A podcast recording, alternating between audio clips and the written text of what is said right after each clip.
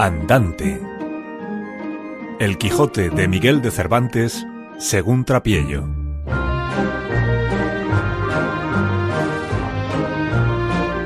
Temporada primera, capítulo segundo.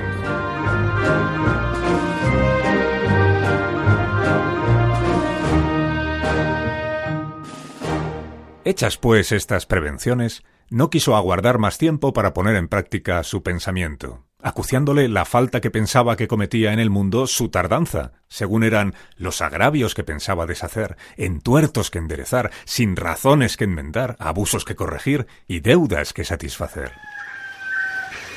Y así, sin dar parte de su intención a ninguna persona y sin que nadie le viese, una mañana, antes de hacerse de día, que era uno de los más calurosos del mes de julio, se armó con todas sus armas, subió sobre Rocinante, puesta su mal compuesta celada, embrazó su escudo, tomó su lanza y por la puerta falsa de un corral salió al campo.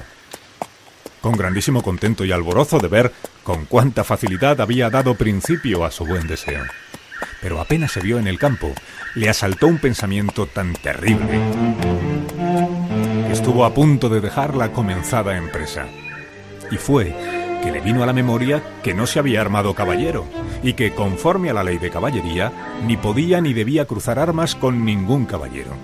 Y aunque ya lo fuese, como caballero novel tendría que llevar armas blancas, sin divisa en el escudo hasta ganarla por su esfuerzo. Estos pensamientos le hicieron titubear en su propósito, pero pudiendo más su locura que ninguna otra razón, se propuso hacerse armar caballero por el primero que topase, a imitación de otros muchos que lo hicieron así, según había leído él en los libros que lo traían loco. En lo de las armas blancas, pensaba limpiarlas en cuanto pudiese de tal manera que lo fuesen más que un armiño. Y con esto se aquietó, y prosiguió su camino, sin llevar otro que aquel que quería su caballo, creyendo que en aquello consistía la fuerza de las aventuras.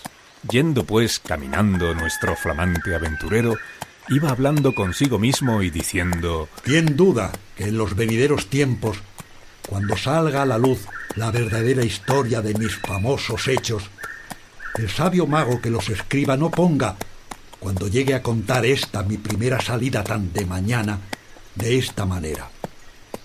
Apenas había el rubicundo Apolo tendido por la faz de la ancha y espaciosa tierra las doradas hebras de sus hermosos cabellos, y apenas los pequeños y pintones pajarillos, con sus arpadas lenguas, habían saludado con dulce y meliflua armonía la venida de la rosada aurora, que dejando la blanda cama del celoso marido, se mostraba por las puertas y balcones del manchego horizonte a los mortales, cuando el famoso caballero Don Quijote de la Mancha, dejando las ociosas plumas, subió sobre su famoso caballo rocinante y comenzó a caminar por el antiguo y conocido campo de Montiel. Y en verdad por él caminaba. Y añadió, Dichosa edad y dichoso siglo aquel en el que salgan a la luz las famosas hazañas mías, dignas de tallarse en bronces, esculpirse en mármoles y pintarse en tablas para memoria en lo futuro. Oh tú, sabio encantador, quien quiera que seas, a quien ha de tocarse el cronista de esta inaudita historia, te ruego que no te olvides de mi buen Rocinante, compañero eterno mío en todos mis caminos y veredas. Y acto seguido volvía a decir como si verdaderamente estuviera enamorado. Oh princesa Dulcinea, señora de este cautivo corazón, mucho agravio me habéis fecho al despedirme y reprocharme con la rigurosa obstinación de mandarme no aparecer ante la vuestra hermosura. Complazcaos, señora. Acordaros de este vuestro esclavo corazón que tantas cuitas por vuestro amor padece. Con estos iba ensartando otros disparates, todos al modo de los que le habían enseñado sus libros, imitando cuanto podía su lenguaje. Con esto caminaba tan despacio, y el sol entraba tan deprisa y con tanto ardor, que habría sido suficiente para derretirle los sesos si tuviera alguno casi todo aquel día sin acontecerle cosa digna de ser contada, de lo cual se desesperaba porque estaba deseando topar cuanto antes con quien probar el valor de su fuerte brazo. Autores hay que dicen que la primera aventura que le sucedió fue la de Puerto Lápice. Otros dicen que la de los molinos de viento. Pero lo que yo he podido averiguar en este caso y lo que he hallado escrito en los Anales de la Mancha es que él anduvo todo el día. Y al anochecer, su rocín y él se hallaron cansados y muertos de hambre y que, mirando a todas partes por ver si descubría algún castillo o alguna majada de pastores donde recogerse y donde pudiese remediar su mucha hambre y necesidad, vio, no lejos del camino por donde iba, una venta, que fue como si viera una estrella que le encaminara no a los portales, sino a los alcázares de su redención. Se dio prisa en caminar y llegó a ella al tiempo que anochecía. Estaban casualmente en la puerta dos mujeres mozas, de estas que llaman de la vida, que iban a Sevilla con unos arrieros que acertaron a hacer una parada en la venta aquella noche. Y como a nuestro aventurero todo cuanto pensaba, veía o imaginaba le parecía estar hecho y pasar tal como lo había leído, en cuanto vio la venta se le figuró que era un castillo, con sus cuatro torres y chapiteles de luciente plata, sin faltarle su puente levadizo y hondo foso, con todas las demás cosas que suelen tener esos castillos. Se fue llegando a la venta que a él le parecía castillo y a poco trecho de ella tiró de las riendas a Rocinante, esperando que algún enano se pusiese entre las almenas a dar señales con una trompeta de que llegaba caballero al castillo. Pero como vio que tardaban y que Rocinante se daba prisa por llegar a la caballeriza, se llegó a la puerta de la venta y vio a las dos distraídas mozas que estaban allí, que a él le parecieron dos hermosas doncellas, o dos graciosas damas que se estaban solazando delante de la puerta del castillo. En esto quiso la suerte que un porquero que andaba recogiendo de unos rastrojos una manada de puercos tocó el cuerno con cuya señal se recogen ellos. Y al instante se le figuró a Don Quijote lo que estaba deseando, que algún enano avisaba de su llegada. Y así, con extraordinario contento, llegó a la venta y a las damas, quienes al ver venir a un hombre armado de aquella suerte con lanza y escudo, corrieron a meterse en la venta llenas de miedo. Pero don Quijote, coligiendo por su huida su miedo, se alzó la visera de cartón y descubrió su seco y polvoriento rostro.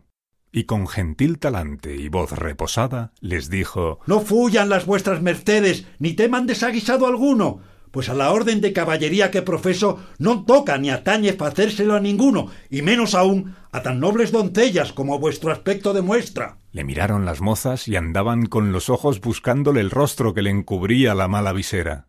Pero al oír que las llamaba doncellas, cosa tan fuera de su profesión, no pudieron contener la risa, de manera que don Quijote se irritó y acertó a decirles Bien sienta la discreción en las fermosas, pero es mucha sandez y está además la risa que procede de leve causa.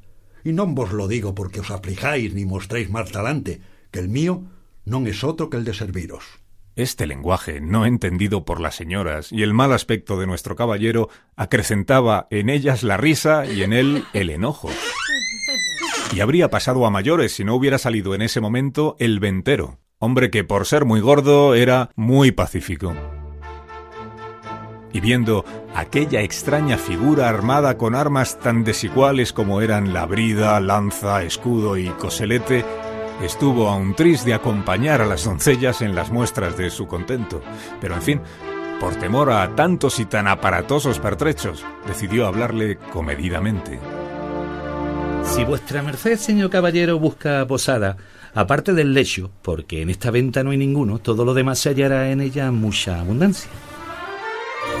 Viendo don Quijote la humildad del alcaide de la fortaleza, que eso le parecieron a él el ventero y la venta, respondió Para mí, señor castellano, cualquier cosa basta, porque mis arreos son las armas, mi descanso el pelear. Pensó el ventero que el haberle llamado castellano había sido por parecerle de los honrados de Castilla, aunque él era andaluz, y de los de la playa de Sanlúcar, no menos ladrón que Caco, ni menos maleante que uno de esos pajes resabiados que se las saben todas. Y así le respondió según eso, las camas de vuestra merced serán duras peñas y su dormir siempre velar. Y siendo así, bien se puede apear con seguridad de hallar en esta choza ocasión y ocasiones para no dormir en todo un año, cuanto más en una noche. y diciendo esto fue a sujetar el estribo a don Quijote, que se apeó con mucha dificultad y trabajo como quien había ayunado todo el día.